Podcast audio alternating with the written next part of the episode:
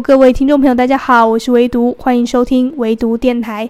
今天的主题就是和上帝来一场抽鬼牌，乔斯坦贾德纸牌的秘密。让我们来听听本周的主题吧。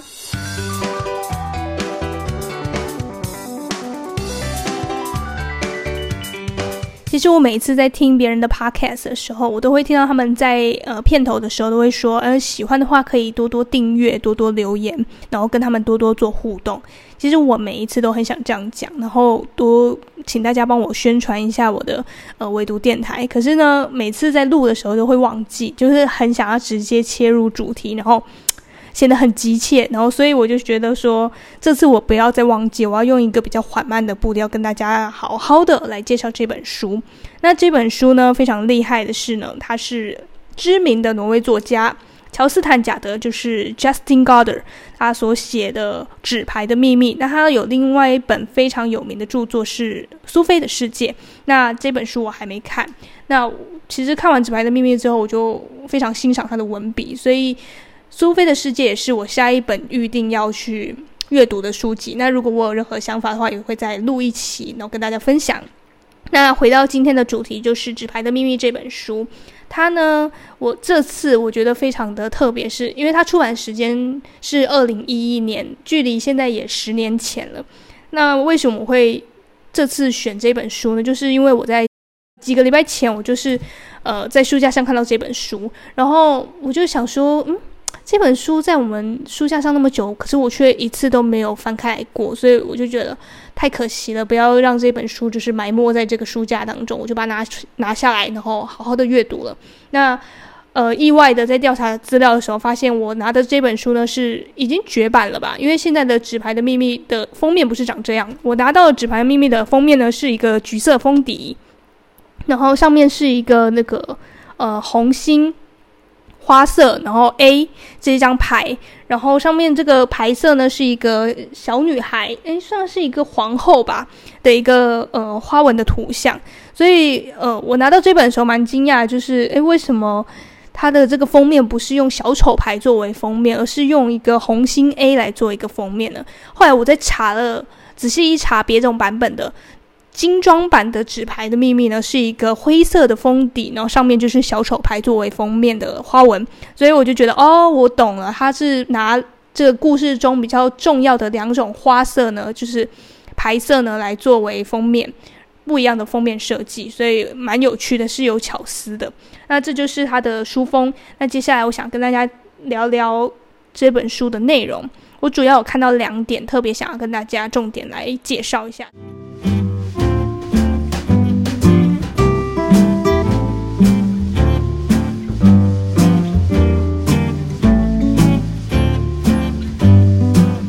呢，就是它故事的铺陈。这个书中呢，主要有两个故事，就是两层故事相加。第一层故事呢，是来自现实世界；第二层故事呢，是来自童话世界。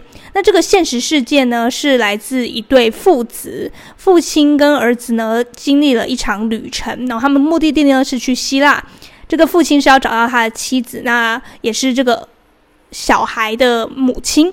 所以呢，他们就踏上了这一段漫长的旅程。然后神奇的是呢，在这一段旅程当中呢，儿子呢无意间接收到了一本小书。这本小书就是在讲一个童话故事，然后故事就是这样交织开来的。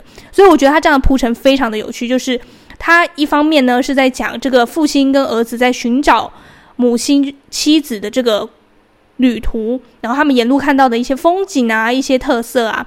呃，当地特色，但是呢，同一时间，这个儿子也在看故事中的故事书，然后这个故事书呢非常有趣，是在讲一堆纸牌的故事，然后里面也含了很多秘密，然后你看到最后，你会觉得这两条线看似不相干，但最后是交织在一起，他们是跟现实世界的儿子跟父亲的身世，然后还有整个纸牌。背后的秘密呢是息息相关的，所以非常有趣、非常巧妙的安排。然后这样的故事铺陈、这样的笔法呢，也让不管各个年龄层的人呢看都会非常有意思，你就会看到不一样的层次的东西。这是我觉得我对他的故事铺陈非常有印象的地方。第二点就是关于他的小丑牌，我不知道大家看完这本书之后对小丑牌是一个什么样的想法。小丑牌嘛，在我们小时候来讲的话，就是呃，每次玩牌之前啊，都是要把这个小丑牌一白一黑，诶，不对，一张黑白色，一张彩色的。就是各一张的小丑牌都挑出来，这样游戏才能继续嘛。除非你是要玩抽鬼牌，你才需要把这个小丑牌放到里面去。其实我们都是俗称小丑牌叫做鬼牌啦。然后，但是这本书是叫小丑牌，因为他想要用小丑牌来形容在这个世界上，呃，格格不入的那群人。什么叫做对这个世界上格格不入的那群人呢？就像故事中的这个父亲一样，他很喜欢去跟人到处去搜集小丑牌，他不需要其他的花色的牌，他只想要。扑克牌里面那两张小丑牌，为什么呢？因为他觉得这小丑牌就是他自己，他自己呢没办法融入于这个世界，大家都觉得他是一个怪胎。那他的存在就像是跟其他花色都不一样的牌一样，他是一个呃会被人家挑出来的存在。那我觉得这个比喻非常的有趣，因为我以前从来都没有这样去仔细的想过小丑牌到底在牌整个牌阵当中是扮演什么样的角色。那。看完这本书之后，我就觉得，诶，小丑牌其实是一个很有趣的存在。我以前怎么会把它忽略了呢？就是 很不可思议的一件事情。我说实话，我看完这本书之后，我真的有去翻一下我手中有的几副扑克牌里面的小丑牌，就是鬼牌。呃，每个鬼牌的造型都是呃非常花俏的，然后呃让人觉得呃。好像拿到它会觉得很可怕，因为可能是因为抽鬼牌的这个游戏机制吧，让你觉得拿到鬼牌就是不好的，然后拿到小丑牌就是，嗯，受到诅咒还是怎样。所以我就觉得，呃，这个故事把小丑作为主角是一个很有趣的反转，再加上呢，他把小丑有做一个标签设定，就是他是呃懂得去探索自我，然后看清真相的人。那其实他这样子比喻也蛮有趣的，就是。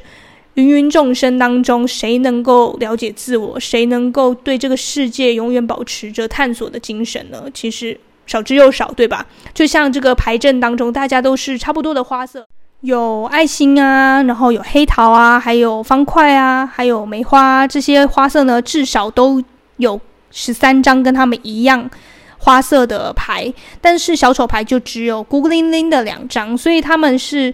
呃，明明是在同一个同一副牌当中，但是他们的存在却显得非常的嗯、呃、独特，然后让人会产遗忘嘛，然后不这么被重视。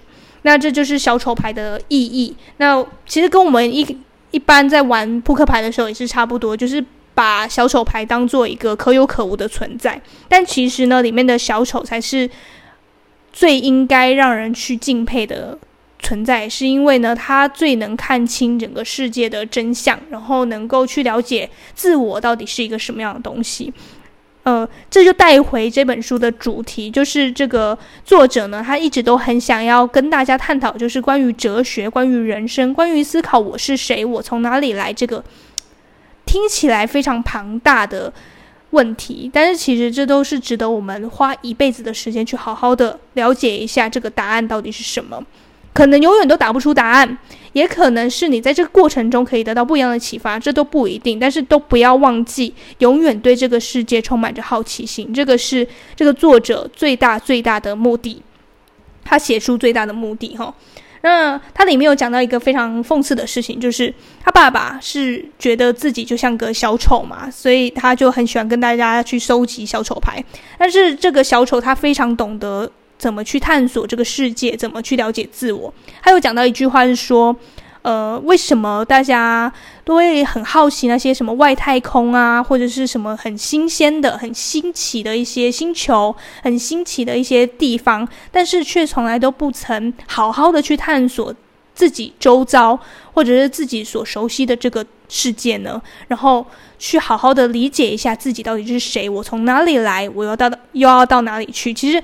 呃，这个这个问题呢，是很少人会这样子反复问自己的。但是，当你懂得去这样子提问自己的时候，你会觉得这个世界很多很有趣的地方都还没有被开发出来，你就会觉得自己好像跟别人有多那么一点点不一样了。你会因为这个不一样而觉得自己非常的了不起。那我不知道为什么最近接触蛮多哲学类型的书，就像上次我介绍过，就是呃苏格拉底的哲学特快车，那个时候就让我对哲学有一种新的想法，我会觉得哲学不再是我想象中那样的枯燥或者是严肃。然后透过这次纸牌的秘密，我又更接近了哲学一点。虽然它里面讲的东西还是蛮蛮大的，这个议题还是蛮大，就包括是我是谁这种东西，这个问题也是很大的一个议题。但是他所提到，他所提出这个问题的方式是非常轻松的，然后是用故事夹杂故事的方式去让你去思考里面到底想要表达什么样意涵。它有点像是小王子。就是小王子，他为什么这么有名？就是你不管任何年龄层去看，你都会得到不一样的想法。你七岁的时候就看小王子，你会觉得他就是童话故事；你十七岁的时候去看呢，你会觉得，嗯，好像有感受到那么一点点的无奈，或者是这么一点点的感叹。然后二十七岁再看的时候，哎，又是不一样的感觉。然后三十七岁、四十七岁这样，呃，每个年龄层就会跟着这个。书呢，产生不一样的解读方式，所以我我会一直说，书真的是可以跟着我们一起成长的。我们心境成长到哪里，书呢也会跟着我们一起成长到哪里。这是书籍非常非常有魅力的地方。那、最后呢，我想跟大家聊一点点关于我看完这本书的心得。这本书呢，让我看了非常的平静，就是我看的过程中呢，我很享受在。故事中的故事这样的铺陈当中，我会觉得像在看一次看了两个故事一样，非常畅快。你从一本书看了两两则故事是非常划算的哈，嗯呃，内容非常的扎实，然后文笔非常的流畅，你读起来呢就真的很，我觉得我这样形容好，它很适合夏天阅读，夏天的午后阅读，你就会知道那是一种很清爽的感觉。然后对于纸牌。啊，扑克牌呢会有一个新的认识，你会觉得哈，我小时候这么常玩的这个纸牌，居然有这么多的秘密，然后它可以有这样的解读方式，有那样的解读方式，然后都等待你去慢慢发掘。这就是看书的好处嘛，这个可以读到一些你平常接触不到的领域，然后想象不到的空间。好，嗯，最后的最后就是想要简单跟大家聊一下，现在 Podcast 也做到第十期了，然后。我其实每一期都有做很长的策划跟企划，我一直都在想要怎么样让这本书变得更生动、更有趣，然后怎么样介绍让大家觉得会很有兴趣。